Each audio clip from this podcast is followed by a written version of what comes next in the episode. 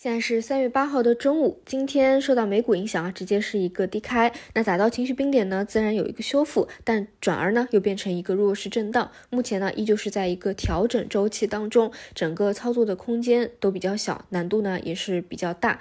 那我们关注的主要是两点啊，第一个就是创业板这边跌的比较深，有没有可能出现一波？补涨或者说率先有止跌的一个动作，但到现在呢都是迟迟没有看到的。目前呢都是三大指数悉数下跌的一个情况。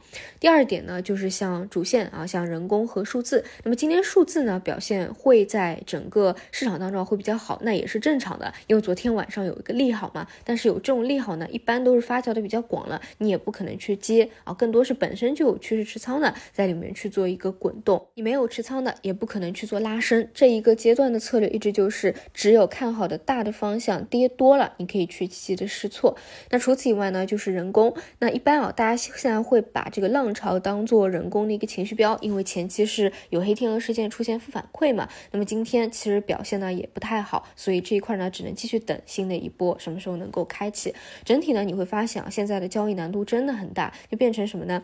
跌多了你去试一试，涨多了你又得抛，这是一个非常短线的一个操作。我个人理解为还。还是因为当下的时机的问题，未来不会一直是这样的。所以呢，就是如果说你真的有心啊去做偏中长线的一个操作，就像我之前所说的，你要等一个真正好的节点。目前不是这个节点，但过几个月，也许这个节点会到来。那个时候，你真的偏中长线的持仓会比较舒服一些，没有那么折腾。我觉得是更加适合大部分的散户朋友们的。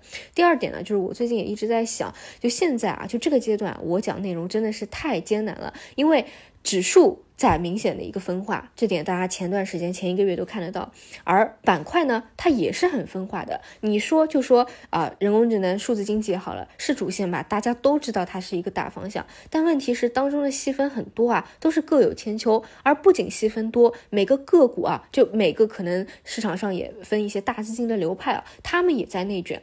有大资金想做 A 这只个股，有的呢想做 B，有的呢想做 C。所以呢，资金在这个大方向当中都在。卷起来，拉动了 A 啊，结果反而兑现了；拉动了 B，资金想拉动 B，然后 B 拉起来，因为又有人想做 C，所以也被兑现了。就迟迟没有形成一个合力，去选出一个逻辑又正又好、又弹性又好的一个标的来，去引领整个板块再开启第二波。这就是市场的目目前的一个生态。所以呢，就具体到个股，它是非常之难做的，因为分化很大。哪怕你说，哎，这个方向赚钱效应很好，其实是非常难赚钱的，甚至是。大概率要亏钱的，因为频繁的交易短线嘛，一直都不是我很倡导的。所以我在想，因为我本来就是看这一波大盘是要有回调的，一直也是这样讲的。这波回调下来呢，如果说有非常好的那种中长线的板块的一个机会，我觉得我可能会去贴一些就是偏中长线的 ETF 给大家去讲一下，或者说一些基金，如果有空的话会选一下，然后会给大家去聊。这样呢，大家去做偏长线的一一件事情，是我觉得更。加好的，就当下的市场真的不太适合。一方面呢，就是偏那种热点的，它都是需要短线交易的。你不短线交易，你在里面就很难受啊。它其实不适合躺平派。